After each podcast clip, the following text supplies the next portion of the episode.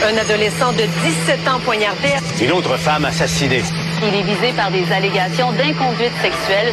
Les formations politiques s'arrachent le vote des familles. Comment faire fructifier votre argent sans risque? Savoir et comprendre les plus récentes nouvelles qui nous touchent. Tout savoir en 24 minutes. Avec Alexandre Morin-Villouellette et Mario Dumont. En manchette dans cet épisode, la violence dans les écoles de la province se poursuit. Une prof est agressée par une élève et une bagarre générale éclate à Brossard. Google se préparerait à exclure les médias canadiens de ses moteurs de recherche en réaction à la loi C-18. Pascal Bérubé est visé par une enquête de la commissaire à l'éthique et Donald Trump aurait partagé des secrets nucléaires avec un homme d'affaires australien. Tout savoir en 24 minutes. Tout savoir en 24 minutes.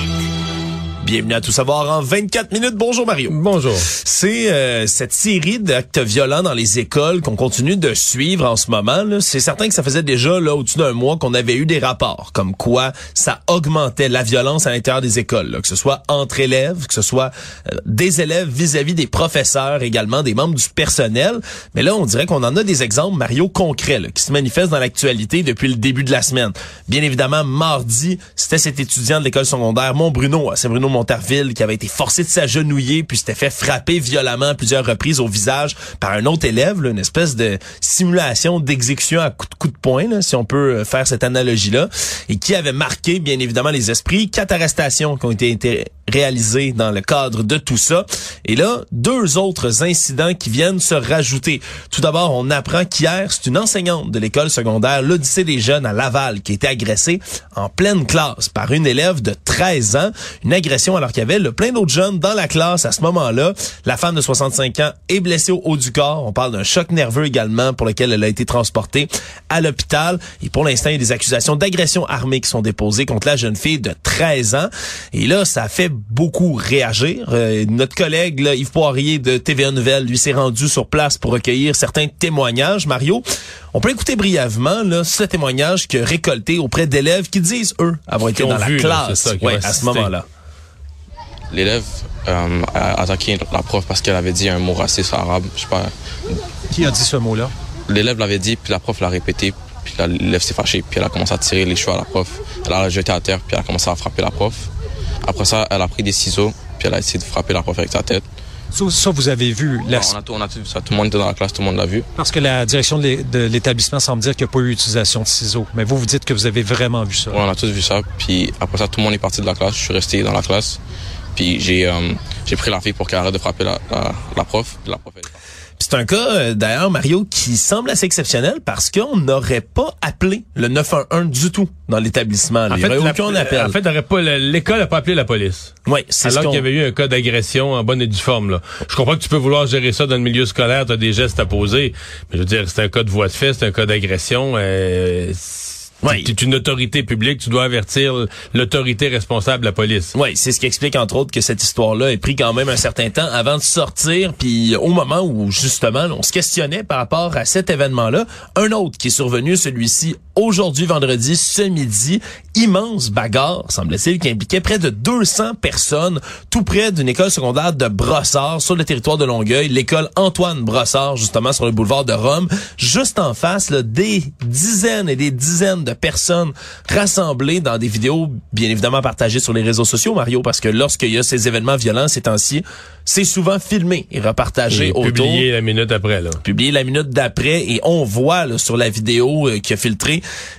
vraiment là, les centaines de personnes qui sont décrites, un chaos absolu, des gens qui restent sur place, font juste observer, d'autres qui semblent se pousser, des gens qui crient, qui hurlent, des gens qui ont l'air de se faire tirer par les cheveux en plein milieu d'une échauffourée, en plein centre de ce qui se passe, en plein centre de l'action à ce moment-là.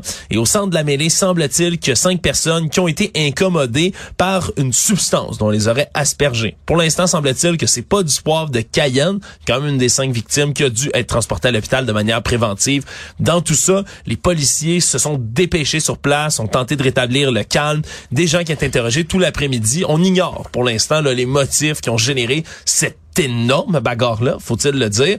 Et là, ça s'ajoute à tous les autres actes violents qu'on a vus dans la semaine, Mario. Ça va devenir un sujet prioritaire. là. Oui, ben en fait la violence dans les écoles, je pense, devient de facto un sujet euh, très très très sensible. On, on connaît, écoute, là il se passe trois événements en, deux jours et demi, mais on, on connaît les chiffres. Par exemple, le nombre, je vais prendre une donnée objective, là, objective, combien de de, de réclamations CSST, donc des, des, indemnités payées à des enseignants qui ont été blessés dans le cadre de violence à l'école, pas tomber dans l'escalier ou à l'école dans des cadres de violence, ça augmente tout le temps, ça a comme doublé là, en quelques années. le nombre, ça c'est c'est une mesure. évidemment, les syndicats d'enseignants, on a fait une entrevue aujourd'hui à l'émission, nous disent ouais mais c'est pas tous les cas.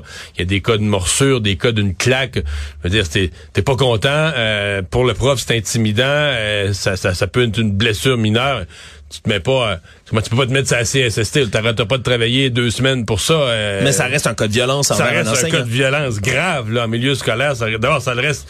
Dire, quand t'es rendu à la violence sur un prof, t'es loin du respect. Ça fait longtemps que t'es passé, t'as passé la clôture du respect, puis là, t'es rendu à la violence, tu sais. Oui, parce que manquer de respect au prof, je veux dire, c'est déjà un problème Ça doit déjà être sanctionné, mais là, quand t'es rendu, là, t'as traversé la rue, t'es rendu dans le champ de l'autre bord, là. T'es rendu à dire, non seulement tu respectes plus le prof, non seulement tu lui dis des bêtises, mais en plus, tu la frappes tu.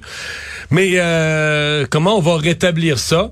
Euh, La France a eu beaucoup de problèmes avec ça sur fond de tension raciale. On ne sait pas ici. Euh, dans tous les dossiers, c'est on est sur le bord. Euh, c'est jamais mentionné, mais on a toujours l'impression que, oups, on pose toujours la question, puis les directions d'école disent oui puis non à la fois. Parce que par exemple dans le cas de Montbruno, c'est un homme, un jeune homme qui s'était fait accuser d'avoir enlevé le hijab à une jeune femme musulmane. Mais c'était pas, vrai. Il y avait quand même cet élément-là là, au cœur ouais, de, là, on disait, quand t'écoutes le sonore, on parlait à genoux pour le faire prier.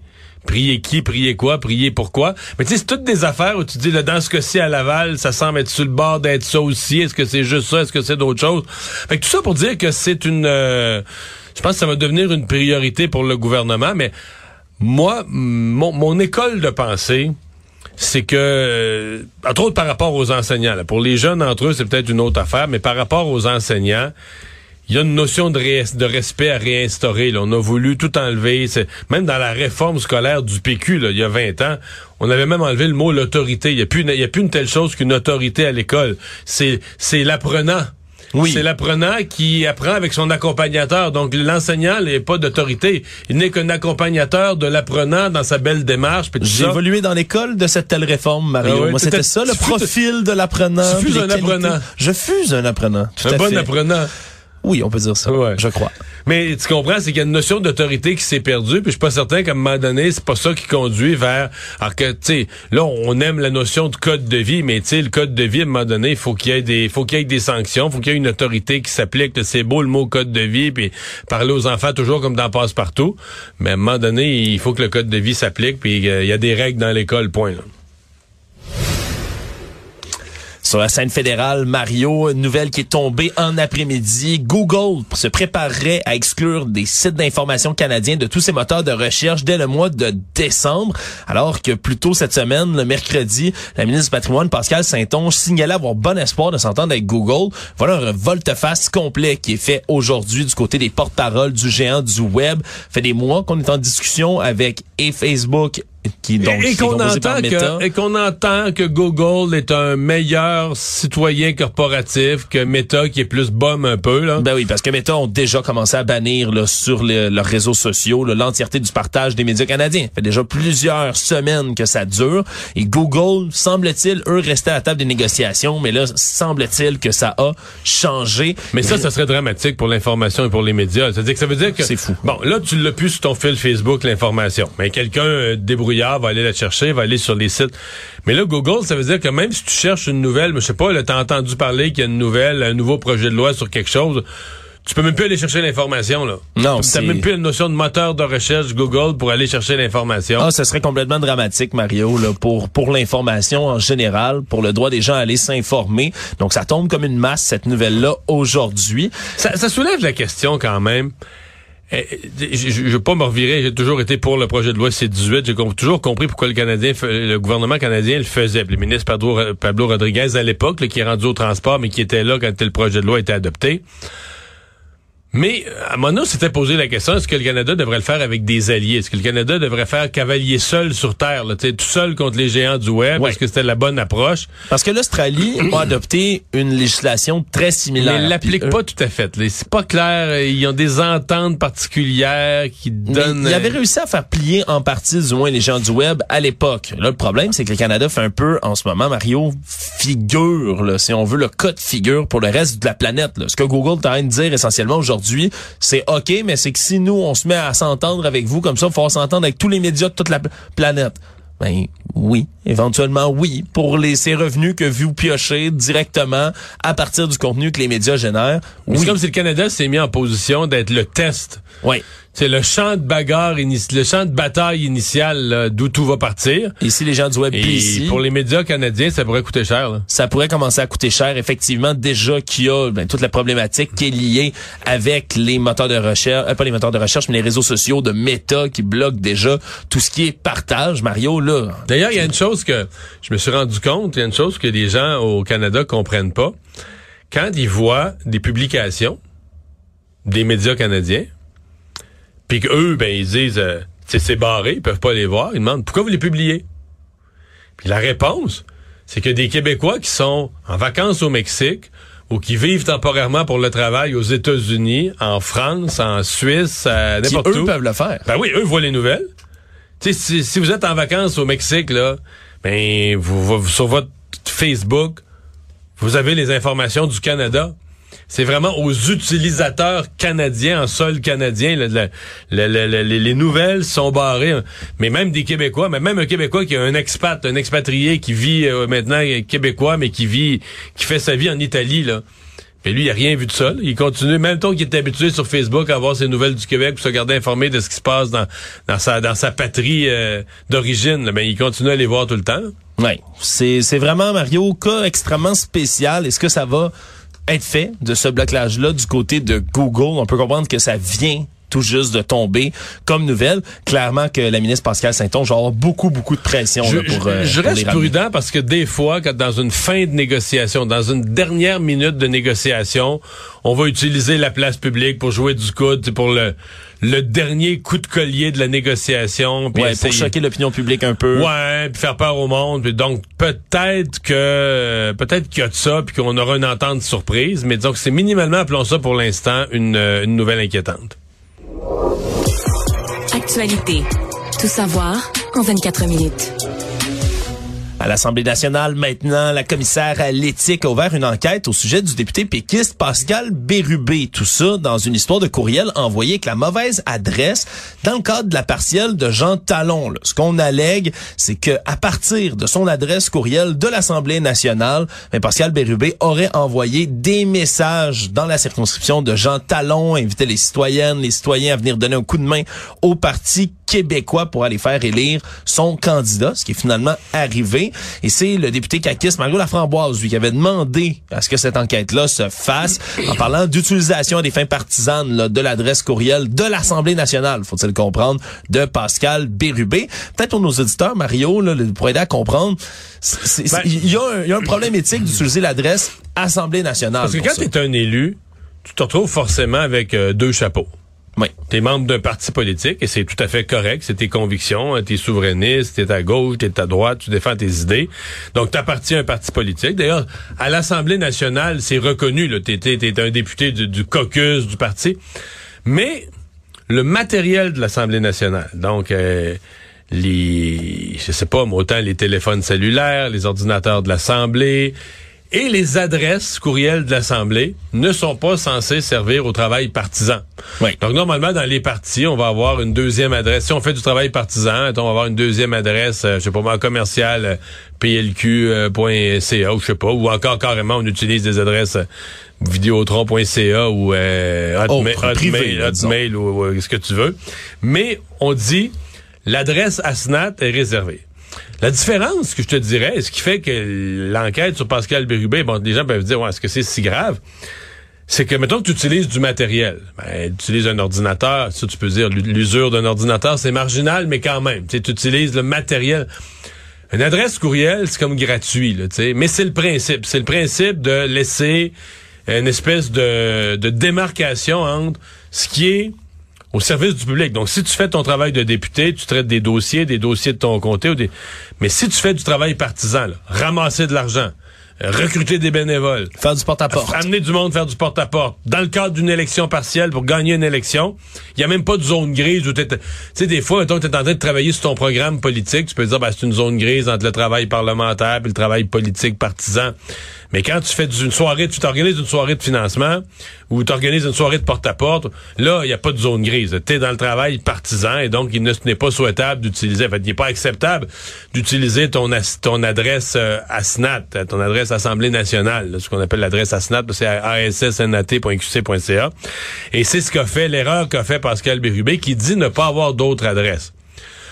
J'avoue, autant la faute n'a pas l'air si grave, autant la défense, la défense c'est bizarre parce que c'est mince. Mais je veux dire, euh, mettons, je te demande, Alexandre, crée-toi une adresse courriel, ça te prend combien de temps là? À peu près 17 secondes. Un hotmail ou je sais pas. Tu sais, donc tu dis ouais, la défense, euh, j'ai pas d'autre adresse, j'ai pas d'autre adresse, euh, ouais, fais-en. c'est pas, c'est pas une grosse affaire. D'ailleurs, au Parti québécois, je sais pas honnêtement, j'ai pas la réponse, mais je suppose qu'au Parti québécois, ils doivent avoir des adresses en commercial PQ ou quelque chose de même, ou par, à, commercial Parti québécois. Je ne sais pas, peut-être qu'ils n'ont pas ça, mais souvent les organisations, les grandes organisations ont ça. leur adresse est au nom de l'organisation. Fait que la défense n'est pas forte. C'est juste que Là, j'ai vu que Paul Saint-Pierre Plamondon a pas encore euh, parlé là-dessus. Je ne pense pas qu'on va exclure du caucus euh, Pascal Bérubé en attendant la fin de l'enquête. Ce qu'on a fait parfois dans d'autres dossiers, je serais étonné qu'on le fasse ici. Mais c'est une vraie enquête. La commissaire à l'éthique, aujourd'hui, la nouvelle, c'est que la commissaire à l'éthique a regardé les faits de base et dit c'est assez grave pour que je doive euh, mener une enquête, amener ça à terme. Donc, on va voir est-ce qu'il pourrait y avoir un blâme pour Pascal Bérubé pour une affaire comme ça? Par contre, là, euh, pauvre lui... Euh, Lui a pas été tendre quand euh, les ministres Fitzgibbon ou autres ou des gens des autres partis disaient ah ouais mais là voyons il y a rien là on voit bien à première vue là que c'est pas grave tout ça. Euh, lui était pas très compréhensif pour les autres là. Il était très très très rigoureux sur l'éthique le commissaire à l'éthique. C'est ça qui est plate là. C'est à son tour d'être sous les euh, sous les projecteurs de la commissaire à l'éthique dans les affaires judiciaires, la Sûreté du Québec enquête sur la mort mystérieuse d'une femme de 85 ans. On a retrouvé son corps quelques jours après la tentative de suicide de son ex-conjoint. Tout ça se passe dans l'anneau d'hier. En début de semaine, on apprend qu'un homme de 85 ans essaie de mettre fin à ses jours. Il s'est lancé dans les chutes d'Orwin à Rawdon et n'a pas réussi son coup. On comprend, a été secouru avant de mourir, se fait transporter à l'hôpital. À 85 ans, il est sauté en bas d'une chute puis a survécu. Voilà.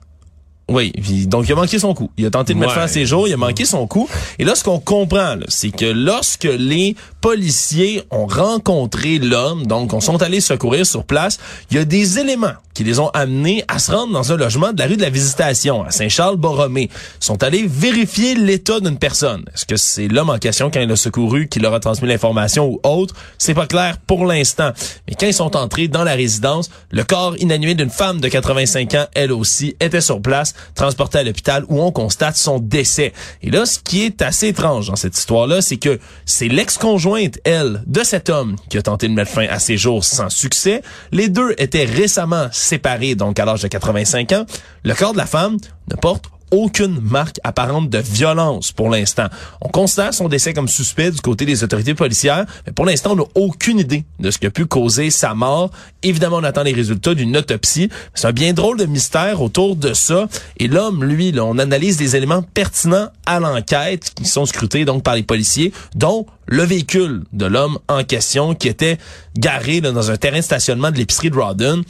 Donc, c'est un drôle de cas. Il va falloir en apprendre un petit peu plus. Ouais, un peu de mystère. Ouais, puis ça pourrait devenir, évidemment, Mario, s'il y a un autre homicide, mais encore une fois, un homicide d'octogénaire qui se ben, qui nous ferait pas, qui serait pas sans nous faire penser un peu. Remarque, c'est dans des conditions différentes, mais on a eu justement une situation, là, c'était un cas d'Alzheimer, puis c'est peut-être autre chose, mais à Laval, à Terrebonne, c'est-à-dire euh, la fin de la semaine passée. Là. Exactement. Donc, euh, celui-là qui s'était passé, là, un homme qui est maintenant accusé de meurtre premier degré pour avoir étranglé euh, sa conjointe, donc dans leur chambre. c'est plus une séparation récente. Oui, c'est ce qu'on comprend. Séparation récente, mais c'est ce qui l'a tué la femme. Comment est-elle décédée? C'est toutes sortes de questions, bien évidemment, là, auxquelles les policiers euh, vont regarder dans les prochains jours. Économie. Même si le prix de l'essence a quand même baissé par les temps qui courent, les gens de la grande région de Québec continueraient à payer leur carburant vraiment trop cher. Tout ça à cause, dit-on, de, de, des gains qui veulent être réalisés par les stations-service qui sont trop gourmandes.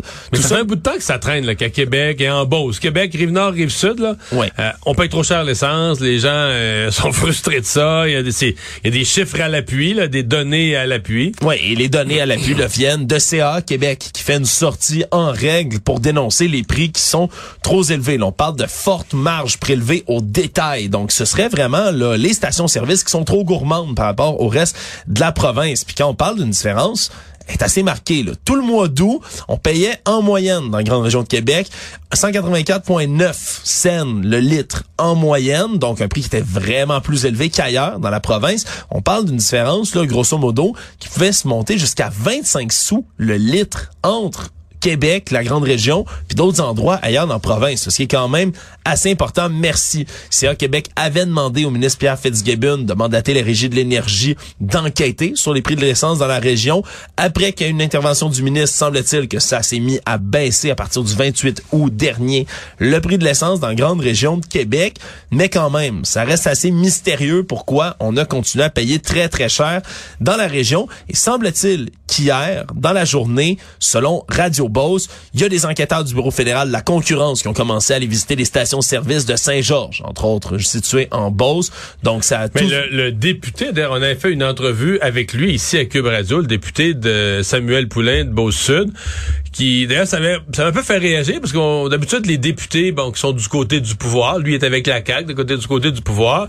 Bon, tu sais, pose Mais là, dans ce cas-ci, le, le Bureau de la concurrence, c'est fédéral. C'est comme il va, il va intervenir à une instance d'un autre niveau. Mais il l'a fait. On lui a donné cette, euh, cette latitude-là, cette marge de manœuvre-là dans son caucus. Il l'a fait. Et donc, euh, a carrément, c'est carrément un député qui a interpellé, le, interpellé le bureau fédéral, un député québécois qui a interpellé le bureau fédéral de la concurrence pour dire, hey, viens non, euh, viens non, checker ça chez nous, là. Oui, donc va falloir voir exactement quelles vont être les conclusions justement des enquêteurs là qui ont commencé à se déplacer. Donc on le comprend en Beauce, mais c'est sûr Mario que pour les gens qui vivent dans la grande région de Québec, c'est une préoccupation qui est devenue là de plus en plus apparente puis de plus en plus importante surtout dans le contexte économique actuel. On s'entend-tu qu'on n'a pas le goût de le payer trop cher notre essence? Le monde. Évidemment que ce serait un vendredi, Mario, sans parler encore et toujours de Donald Trump Oui. aux États-Unis. Plusieurs nouvelles qui continuent de fuser. On le sait, ça a beaucoup bardé dans le camp des républicains cette semaine, entre autres avec le vote historique pour évincer Kevin McCarthy, président républicain de la Chambre, de son poste. Lui qui, d'ailleurs, selon les informations là, qui ont été rapportées dans la dernière heure par divers médias américains, Mario, ni plus ni moins que serait peut-être prêt à faire un X sur son sur sa carrière politique au grand complet en ce moment. Là. Kevin McCarthy semble-t-il contemplerait une retraite, là, ni plus ni moins, après l'humiliation qu'il a subie plus tôt cette semaine. On le sait, c'est un Il va écrire un livre. Avec un chapitre sur Donald Trump. Peut-être, Mario, Oui. comme tant de gens, ça se pourrait que ce soit, ce soit fait effectivement. Et là, M. Trump lui avait évoqué sur Fox News déjà l'idée d'assumer lui-même le poste, donc de speaker, de président, donc de la Chambre, le temps que ça se fasse, parce qu'étrangement aux États-Unis, tu n'es pas obligé d'être un élu pour te, pour devenir le speaker de la Chambre. Finalement, semble-t-il qu'il va appuyer, ou plutôt qu'il appuie la candidature au républicain Jim Jordan, un des membres justement de la droite dure, on va le dire comme ça, donc de ce contingent MAGA de gens qui sont encore et toujours fidèles à Donald Trump au sein Mais est-ce que les autres peuvent se rallier à lui? C'est comment, là. Ben c'est ça Mario. Là on a vraiment une guerre intestine. On parle d'une dizaine là, de gens MAGA, donc Make America Great Again, qui sont des fervents supporters de Donald Trump, qui sont vraiment d'une droite extrêmement radicale, qui euh, veulent eux, droite, changer les choses. euh, c'est- Mais je veux dire, les États-Unis au complet, c'est à droite là, politiquement Ouais, mais parle. c'est pas mais- une droite radicale autant qu'une droite euh, mêlée, là, tu sais, qui va être beaucoup plus dans des... Parce que pour moi, une droite radicale, tu mettons, t'as une droite économique, puis là, tu vas être très, très radical. là. tu vas vouloir des taxes vraiment basses, puis tu sais, de la déréglementation forte. Mais eux, ils sont plus dans des complots, des patentes. C'est plus une droite fêlés, mêlés, trumpistes, euh, qui va dans toutes les directions. Euh, tu sais, c'est difficile de leur donner une véritable cohérence idéologique, là. Ouais, mais euh, enfin. Absolument. Et l'autre nouvelle sur M. Trump, c'est qu'on savait déjà qu'il est sous enquête pour l'instant là, pour avoir ramené chez lui légalement des documents de la Maison Blanche, la plupart même qui étaient classés top secret. Mais on se demandait, est-ce qu'il a, est-ce qu'il a pu montrer ça à des gens, partager ça? On savait déjà qu'il avait, qu'il aurait montré là, certains documents là, à certains journalistes, des biographes qui étaient venus le voir. Mais là, selon ABC News puis le New York Times, il aurait rencontré un homme d'affaires australien, Anthony Pratt, et il aurait partagé avec lui là, des informations complètement classifiées sur les capacités des sous-marins nucléaires américains, là, tout juste après qu'il soit sorti de la présidence, des faits que M. Pratt, cet Australien, aurait répété, on dit à au moins 45 personnes différentes, des politiciens, des Ouais. gens d'affaires, des journalistes australiens. Tout du monde fiable. Ouais, c'est ce que l'enquête va viser à déterminer, Pratt- Mario. Pratt, c'est un bon gars. Est-ce que ça nous Pratt- étonne tout ça quand même, que M. non, Trump soit non. mis à se vanter sur les sous-marins nucléaires? Pratt, c'est un bon gars. Un bon gars, on l'aime, Mario.